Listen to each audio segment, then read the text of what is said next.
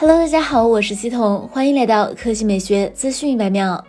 国产掌机阿亚 Neo 召开了2022战略发布会，发布了包含阿亚 Neo Air 在内的多款产品，其中 Air 已开启4399元盲定，并保证多退少不补。根据官方介绍，阿亚 Neo Air 是全球首款超轻薄 OLED Windows 掌机，在体积上接近 Switch Lite，比 Switch 更轻。Air 搭载的这块 OLED 屏拥有百分之一百零九 NTSC 色域，从实际演示来看，视觉效果上确实强于 LCD 屏幕。此外，该掌机还有着 X 轴线性马达，配备。Micro SD 插槽支持存储空间扩展，并在摇杆处加入了 RGB 灯带。遗憾的是，官方仍未明确公布这款掌机的核心硬件配置。但从演示来看，它能够在 720P 低画质的情况下流畅运行《战神》这样的三 A 大作。除了 Aya Neo Air 正式亮相之外，Aya Neo 还在此次发布会上将产品价格分为了三个区间，其中 Air 被划在了入门定位，相信盲定结束之后的价格也不会太高。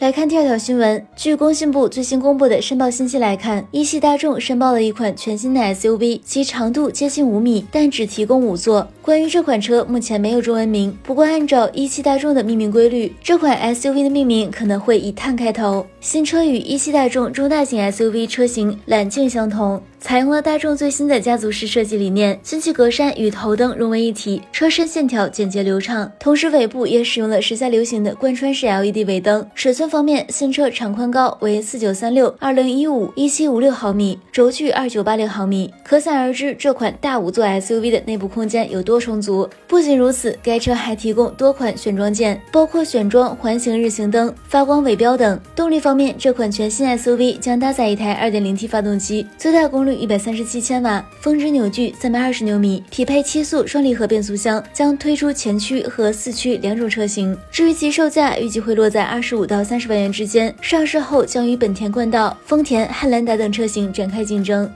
好了，以上就是本期科技美学资讯每秒的全部内容，我们明天再见。